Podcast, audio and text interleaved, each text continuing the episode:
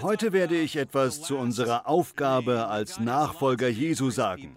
Gott hat viele Namen für sein Volk und ich habe schon einmal darüber gepredigt. Heute rede ich über unsere Aufgabe als Nachfolger Jesu. Sie sind ein Botschafter Gottes. Sie sind kein Verkäufer. Sie sind nicht einfach nur ein Christ oder irgendjemand, der glaubt. Die Bibel sagt, dass wir Botschafter sind. Ein Botschafter ist jemand, der im Namen des Königs oder im Namen eines Landes zu einem anderen Volk geht, um zu verhandeln, zu reden, Beziehungen zu entwickeln oder um Geschäfte zu machen. Wenn so ein Botschafter kommt, dann bringt sie oder er so ein Gefühl von Macht mit. Zum Beispiel die Fähigkeit, ein Geschäft zu verhandeln oder einen Krieg zu beginnen oder Frieden zu schließen. Gott bittet sie in dieser Zeit, ein Botschafter zu sein. In dieser Zeit, in der Menschen Angst haben. Es gibt viel Wut und Angst und negative Einstellungen. Gott bittet sie, ein Repräsentant des Reiches Gottes zu sein. Ein Mensch voller Hoffnung und Frieden. Sie sind ein Botschafter. Das bedeutet mir selbst sehr viel und das bedeutet Gott auch sehr viel. Ich erinnere mich an sehr viele Botschafter in meinem Leben, die mir geholfen haben, zu dem zu werden, der ich jetzt bin.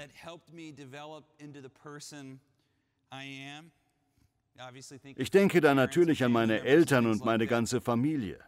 Aber vor allem gab es zwei Leute in meinem Leben, zwei ehemalige Nachbarn von uns. Einer wohnte rechts von uns in Burbank, der andere wohnte im Haus hinter uns. Beides waren wunderbare Menschen und sie waren Christen. Der Mann rechts von uns war ein wundervoller alter Mann und ich kam immer herüber in sein Haus. Ich war 15 und er brachte mir bei, wie man Werkzeuge benutzt und wie man Dinge baut und repariert. Er hat mir beigebracht, wie man Schlösser schmiedet und Uhren baut und solche Sachen. Er war wirklich ein wundervoller Mensch, aber er sagte immer, geh nicht zu den Meachums. Er meinte, hinter euch wohnt diese Familie, dieses Ehepaar und die sind komisch. Ich fand später heraus, dass sie sich gar nicht wirklich kannten, die Meachams und er. Meine Schwester fing schließlich an, die Meachams zu besuchen. Sie hatte die Warnung von diesem Nachbarn nicht gehört. Ich weiß nicht mehr, wie sie sie kennengelernt hat, aber sie ging regelmäßig zu ihnen. Sie lernte sie kennen und merkte, dass sie sehr hingebungsvolle Christen waren.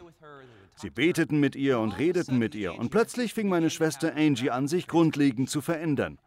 Darum gingen andere Menschen aus unserer Familie auch dorthin. Ich bin schließlich auch mal dorthin gegangen. Ich glaube, der Grund, warum der alte Mann gesagt hat, geh nicht zu den Meachams, war, weil sie pfingstlerisch waren.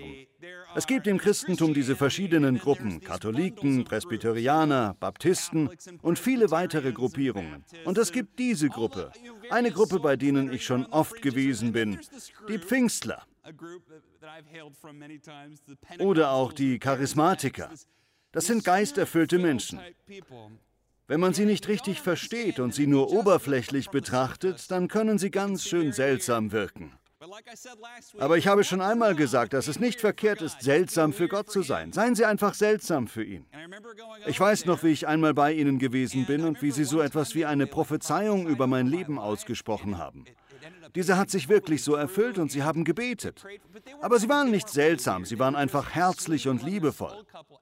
Dieses alte Ehepaar wurde für mich und für Menschen aus meiner Familie zu einem Zufluchtsort. Zu dieser Zeit war ich noch nicht wirklich Christ. Ich selbst hätte mich zwar so bezeichnet, aber ich hatte keine tiefe Beziehung zu Gott. Ich war noch in Sachen verwickelt, die definitiv nicht christlich waren. Aber ich weiß noch, wie sich in dieser Zeit irgendetwas in mir verändert hat, wegen dieses alten Ehepaares. In gewisser Weise waren sie Führer, die ich gebraucht habe, um in die Richtung von Gott gelenkt zu werden. Nicht lange danach habe ich eine tiefgreifende Hinwendung zum Glauben erlebt. Ich hatte immer das Gefühl, dass die Familie meiner Mutter diese tiefgreifende Veränderung ohne die Meachams nicht erlebt hätte. Ich weiß, dass ich selbst es nicht so erlebt hätte und ich bin sicher, meine Schwester auch nicht.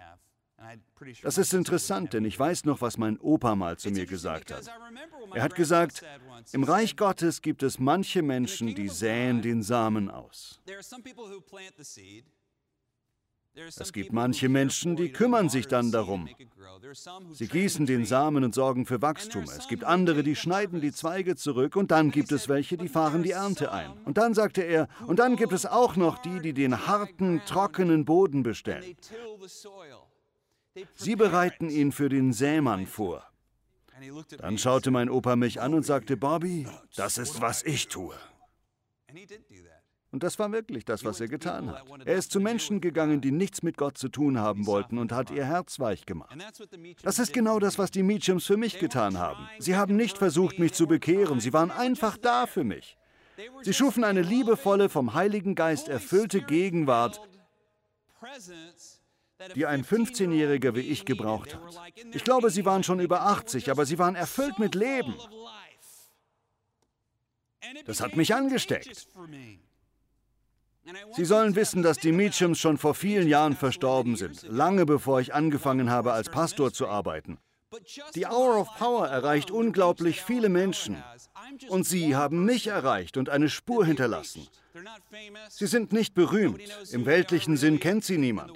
Aber wenn ich an den Einfluss denke, den die Meachams gehabt haben, unglaublich. Wie viele Menschen wie mich haben sie wohl in ihren mehr als 80 Lebensjahren in der Weise beeinflusst, wie sie mich beeinflusst haben? Wie viele weitere Auswirkungen haben sie vielleicht auf die ganze Geschichte gehabt, weil sie wussten, dass sie Botschafter Gottes sind?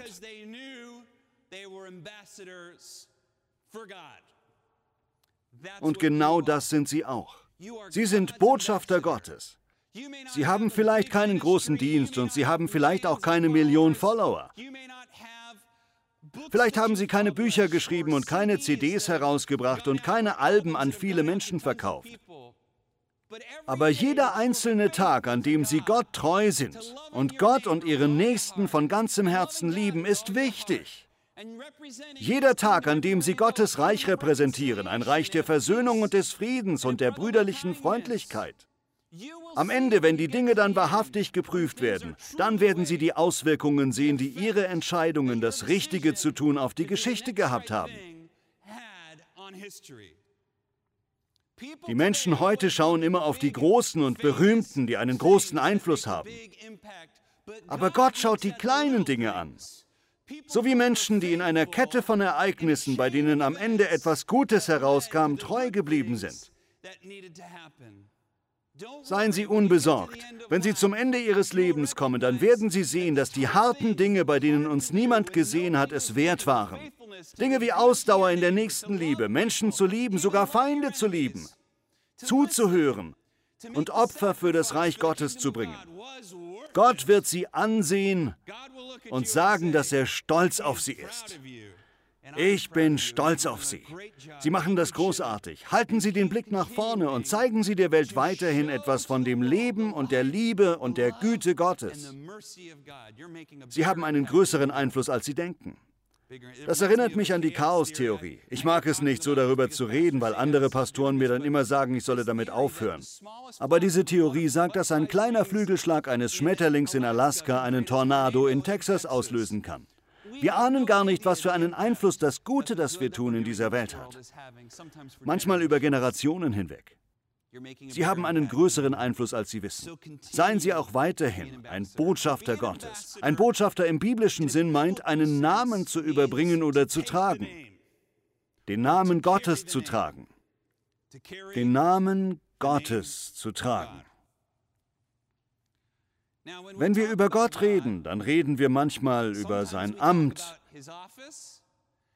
manchmal über seinen Namen. Wenn Sie Gott sagen, dann sagen Sie nicht seinen Namen, sondern Sie benennen damit sein Amt. Wenn Sie Yahweh sagen oder wenn Sie Jesus sagen, dann nennen Sie seinen Namen. Wenn Sie mich Pastor nennen, dann ist das nicht mein Name, das ist mein Amt. Wenn Sie Bobby oder Pastor Bobby sagen, dann nennen Sie meinen Namen. Das ist persönlich. Wenn Sie Pastor Bobby sagen, dann kombinieren Sie die beiden Dinge, mein Amt und meinen Namen. Heute möchte ich etwas über den Namen Gottes sagen. Nicht einfach nur Gott, sondern was es bedeutet, den Namen Yahweh im Leben zu haben. Die Juden haben auf gewisse Weise den Namen Gottes schon vorher gekannt Aber dann kommt das Ereignis mit dem brennenden Busch. Mose ist da draußen auf dem Feld und er sieht einen Busch, der brennt. Das war jetzt nicht gerade komisch, mitten in der Wüste einen brennenden Busch zu sehen. Aber ein Busch, in dem ein Feuer immer weiter brennt, ohne die Blätter zu verzehren, der grün bleibt und nicht herunterbrennt, das war schon seltsam, gelinde gesagt. Wir kennen die Geschichte, dass Mose sich dem Busch nähert und Gott oder ein Engel Gottes, wir wissen es nicht so genau, zu Mose spricht. Er sagt ihm, dass er seine Schuhe ausziehen soll, weil er auf heiligem Boden steht. Mose nähert sich dem Busch und dieser sagt ihm, dass sein Volk, das vom Pharao versklavt worden ist, befreit werden soll. Wenn Sie die Geschichte nicht kennen, dann schauen Sie sich die Filme Die Zehn Gebote oder Der Prinz von Ägypten an. Ich vermute aber, dass die meisten von uns die Geschichte kennen. Mose nähert sich dem Busch und er stellt Gott, in dem Fall dem Amt, eine Frage. Er weiß genau, dass das, was er da gerade sieht, Gott oder zumindest göttlich ist. Er weiß, dass das der Gott seines Volkes ist. Denken Sie daran, dass Mose in dieser Geschichte mehr ägyptisch als jüdisch ist. Ethnisch gesehen ist er Jude und seine Mutter, die ihn erzogen hat, ist Hebräerin. Aber er ist auch sehr ägyptisch. Er ist ein Prinz, er ist reich, er kennt sich mit ägyptischem, okkultem Zeug aus. Im alten Orient dachte man, dass man ein Stück der Kraft eines Gottes in sich haben kann, wenn man den Namen eines Gottes hätte. Wir glauben, dass es nur einen Gott gibt, aber damals glaubten viele Menschen, es gebe viele. Interessant ist Folgendes. Als Mose den brennenden Busch fragt, wie ist dein Name? Das nennt man Chutzpe. Das ist mutig, einen brennenden Busch zu fragen, wie ist dein Name? Vielleicht, das sage ich als Bobby, will Mose mehr als einen Befehl. Vielleicht will er Macht, um im Namen dieses Gottes zu handeln. Der Busch sagt zu Mose, ich bin der ich bin, und sagt ihm weiter, mein Name ist Yahweh. Yahweh, das klingt wie ich bin. Ich könnte über den Namen Yahweh noch viel mehr sagen, aber dafür haben wir heute nicht die Zeit. Aber das Wichtigste, was man wissen sollte, ist, dass Gott selbst diesen Namen Mose sagt und er ist ein Schatz. Für Mose bedeutet das, dass er mit Vollmacht für Gott spricht. Es bedeutet, dass er die Kraft Gottes hat. In mancher Hinsicht hat er das. Er teilt das Meer und er verwandelt seinen Stab in eine Schlange und er heilt Menschen. Aber er repräsentiert auch Gott vor dem Pharao und vor Aaron. Dieser Name wird zu einer sehr wichtigen Sache. Ich habe hier ein Bild von der Kirche Saint-Germain-de-Prés. Mein Französisch ist schrecklich. Das ist aus einer Kirche in Paris, die älteste Kirche in Paris. Sie können hier den Namen Gottes auf Hebräisch sehen, ohne diese Punkte. Auf Deutsch würden wir sagen J-H-W-H. Yahweh oder Yahau oder Ja. Wir wissen es nicht genau, aber es klingt sicher wie Atmen wie das Leben, wie Kraft und es bedeutet, ich bin der ich bin oder auch er der sein wird oder so in diese Richtung. Dieser Name wurde für die Hebräer zu so etwas wie einer Flagge, unter der sie dann Dinge tun sollten. Sie wurden, so wie wir auch, zu Botschaftern des Gottes, dessen Name Yahweh ist. Sein Name ist Yahweh. Sie sollten den Namen als Zeichen der Kraft tragen. Als Zeichen dafür, dass unsere Kraft nicht von Menschen kommt oder von etwas anderem. Sie kommt von Gott. Und indem wir diesen Namen tragen, tragen wir etwas, das uns Kraft gibt. Das gibt uns Vollmacht. Aber noch wichtiger, es repräsentiert, welchem Gott wir dienen einem gnädigen Gott, der Frieden liebt und gütig ist, einem Gott, der voller Freude ist. Wussten Sie, dass Gott voller Freude ist? Dallas Willard sagt, Gott ist die fröhlichste Person im ganzen Universum. Einfach voller Freude, die überfließt. So ist Gott. Im alten Orient hatte man von so einem Gott noch nie gehört. Überall, wo die Hebräer hinkamen, haben sie diesen Namen verkündet. Yahweh. Gott ist einer. Ich möchte Sie etwas fragen. Wenn Sie auf einer christlichen Schule waren, einer katholischen Schule oder so, dann haben Sie wahrscheinlich die zehn Gebote auswendig gelernt. Was bedeutet das dritte Gebot? Das dritte Gebot im jüdischen Kontext lautet, du sollst den Namen Gottes nicht missbrauchen. Was bedeutet das, den Namen Gottes zu missbrauchen? Ich frage Sie Folgendes. Sie müssen dafür ein bisschen Fantasie haben. Ich vermute, dass Sie wissen, was ich damit meine, wenn ich das sage. Was ist, wenn man vor sich hinflucht mit GT? Wenn ich brülle, GT. Sie wissen, was ich damit meine. Wenn man das sagt, missbraucht man dann den Namen Gottes? Wenn Sie haarspalterisch sein wollen, dann missbrauchen Sie damit technisch gesehen den Namen Gottes nicht. Denn Gott ist nicht sein Name, es ist sein Amt. Einfach GT herauszubrüllen ist immer eine Sünde und immer schlecht. Man sollte das nicht tun. Aber technisch gesehen bricht man damit nicht das Gebot, den Namen Gottes nicht zu missbrauchen. Aber was bedeutet es dann? Wahrscheinlich bedeutet es nicht das, was Sie denken, dass es bedeutet. Bevor wir sagen, was es bedeutet, den Namen Gottes zu missbrauchen, beantworten wir erst die Frage, was bedeutet es denn, seinen Namen zu tragen? Die Juden haben den Namen Gottes getragen und den Namen Gottes zu tragen bedeutete für sie, zur Familie Gottes zu werden. Was hat das bedeutet, als Hannah meinen Namen angenommen hat, den Namen Schuller? Das bedeutete, dass wir eine neue Familie geworden sind. Wir wurden zu Mr. und Mrs. Bobby und Hannah Schuller. Sie trägt meinen Namen. Und sie hat ihn noch niemals missbraucht. Das ist ein blöder Witz, tut mir leid. Meine Kinder tragen auch diesen Namen Schuller. Wenn man den Namen Gottes trägt, dann geht man einen Bund mit ihm ein. Er wird zu ihrem Gott und sie gehören zu seinem Volk. Wenn Sie den Namen Gottes tragen, so wie bei einer Eheschließung oder wie man sonst einen Namen trägt, dann nehmen Sie damit auf sich, Gott zu repräsentieren.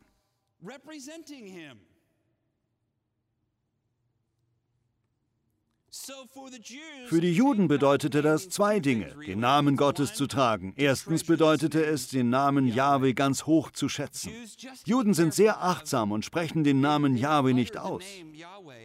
In der Tat halte ich das für mich auch so. Ich denke, es ist hier in einer Kirche und in einer Predigt angemessen und in der Antike haben Juden den Namen noch ausgesprochen. Aber aus Sorge haben sie irgendwann damit aufgehört. Sie haben aufgehört, den Namen auszusprechen und darum wissen wir technisch gesehen eigentlich gar nicht, wie man den Namen Gottes ausspricht. Wir raten. Denn im Hebräischen gibt es keine Vokale, deshalb müssen wir raten, welche Vokale es sind. Wenn ein Jude den Namen schreibt oder liest, dann sagt ein Jude sogar heutzutage nicht Yahweh, wenn er einen hebräischen Text liest. Die Juden sagen dann Adonai, das ist das hebräische Wort für Herr. Ultraorthodoxe Juden würden noch nicht einmal Adonai sagen, sie sagen Hashem, das bedeutet der Name. Sie legen also zwischen sich und Gott noch eine weitere Schranke. Aber die Idee dahinter ist, dass Gott uns einen Schatz gegeben hat und wir ihn wertschätzen müssen. Wir müssen Ehrfurcht vor ihm haben und ihn mit Würde behandeln. Und es gibt noch eine zweite, tiefere Bedeutung dabei. Diese tiefere Bedeutung ist folgende. Weil Gott euch seinen Namen gegeben hat, ist das das Zeichen für den Bund mit ihm, dass ihr sein Volk seid. Wo auch immer ihr hinkommt, repräsentiert ihr ihn. Mit anderen Worten, den Namen Gottes zu tragen bedeutet, ihn zu repräsentieren mit dem, was man tut.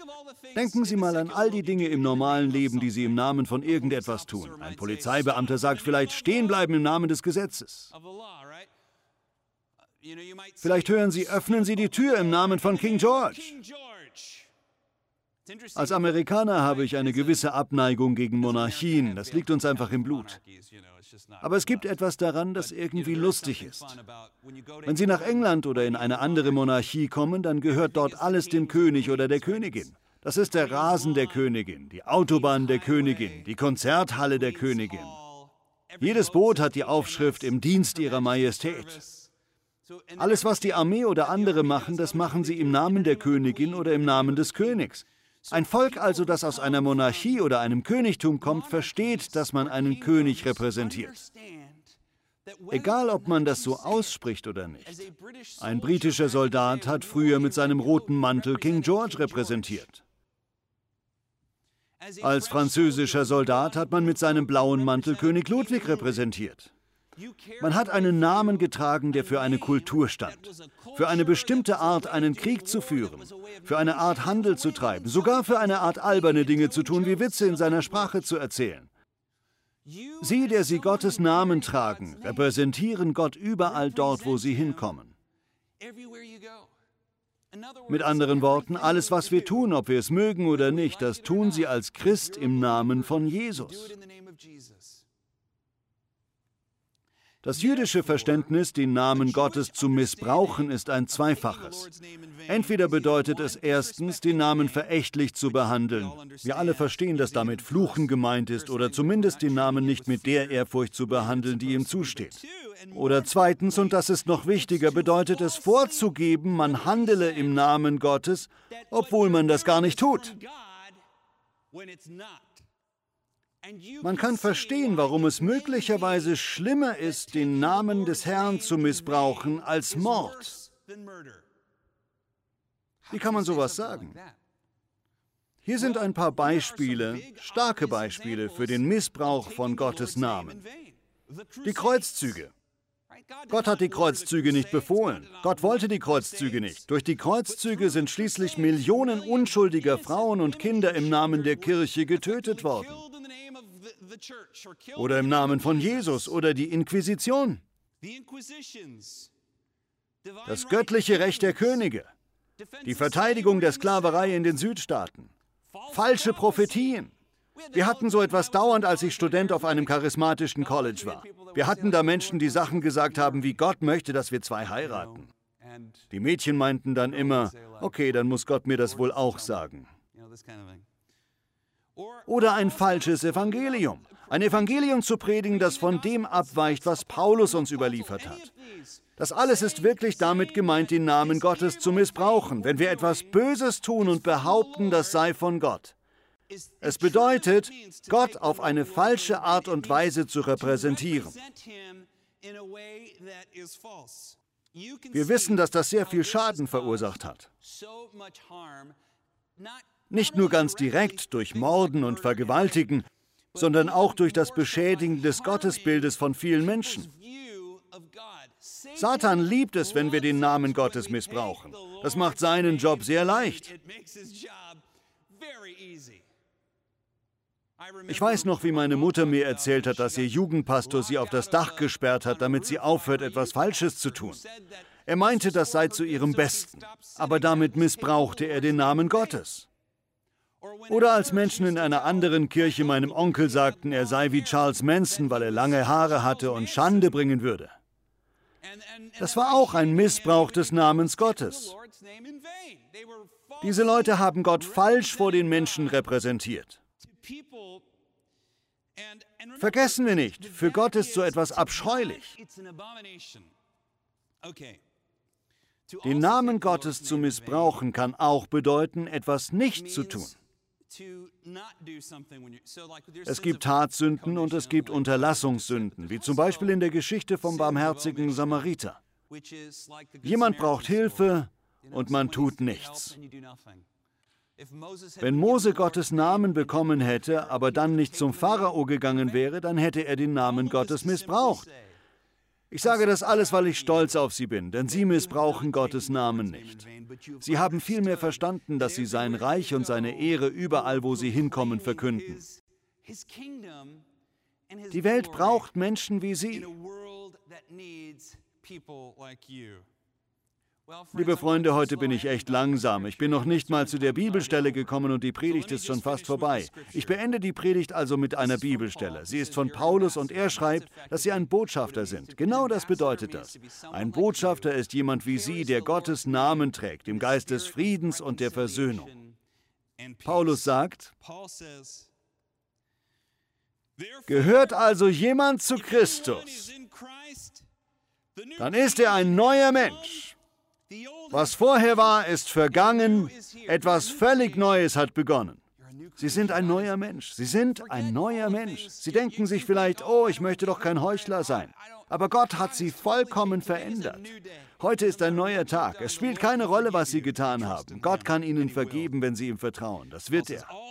Paulus sagt, das kommt alles von Gott, der uns durch Christus mit sich selbst versöhnt hat und uns den Auftrag der Versöhnung gegeben hat. Achten Sie darauf, wie oft das Wort Versöhnung hier auftaucht. Gott hat uns durch Christus mit sich selbst versöhnt. Er hat uns beauftragt, die Botschaft der Versöhnung überall zu verkünden. Als Botschafter von Christus fordern wir euch deshalb im Namen Gottes auf und wir bitten euch darum im Auftrag von Christus, lasst euch mit Gott versöhnen. Was heißt das? Es bedeutet, dass es Ihre Aufgabe als Botschafter ist, an die chaotischen und wuterfüllten Orte zu gehen und ein Versöhner zu sein. Seien Sie jemand, der Menschen zusammenbringt und sie nicht voneinander trennt. Seien Sie ein Mensch, der Frieden bringt und nicht das Schwert. Seien Sie jemand, der Leben bringt und nicht den Tod. Seien Sie ein Mensch, der Ermutigung bringt und nicht Entmutigung. Unterschätzen Sie nicht den großen Einfluss, den Sie im Leben anderer haben können. Einfach nur, indem Sie ein freundliches Wort sagen. Oder indem Sie jemand in den Arm nehmen, um ihn zu ermutigen. Oder indem Sie sich einfach nur dazu entschieden haben, auch in den sozialen Medien nicht verbittert und wütend zu sein, sondern freundlich in allem, was Sie tun. Sie werden merken, Gott hat mir seinen Namen gegeben. Er hat mir seine Kraft gegeben, sein Leben, seine Freude. Ich beschreibe das oft so.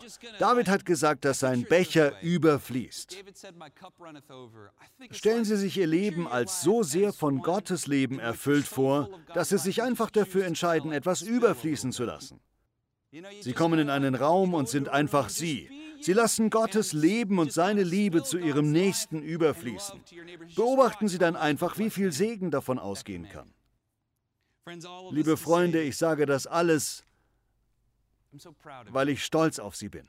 Und ich glaube nicht, dass sie nur einen kleinen Einfluss haben.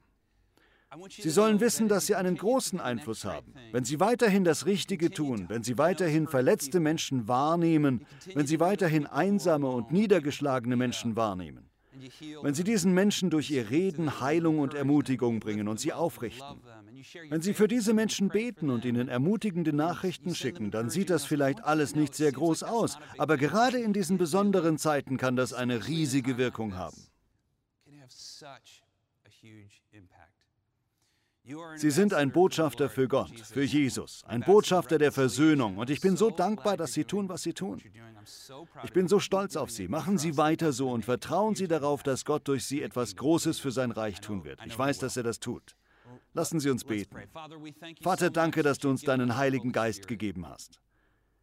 Ich bete im Namen von Jesus für all die schlafenden Helden, die denken, sie seien zu kaputt oder zu beladen oder die vielleicht Schuld in ihrem Leben haben oder unter ihrer Vergangenheit leiden. Zuallererst danken wir dir, Gott, dass du uns reinwaschen und erneuern kannst dass du uns erfrischen und wiederherstellen kannst und uns neue Gedanken und neue Gewohnheiten und ein neues Verhalten geben kannst. Wir müssen nicht auf all das erst warten, wir müssen nicht perfekt sein, um ein Botschafter für dein Reich zu sein. Es gibt keine perfekten Botschafter. Wir beten in Demut, Herr, dass dein Heiliger Geist in uns bewirkt, dass wir nutzen, was wir haben, damit wir für unsere Nächsten eine Ermutigung sind damit wir dein Leben und deine Liebe repräsentieren. Herr, wir danken dir. Wir beten im Namen Jesu.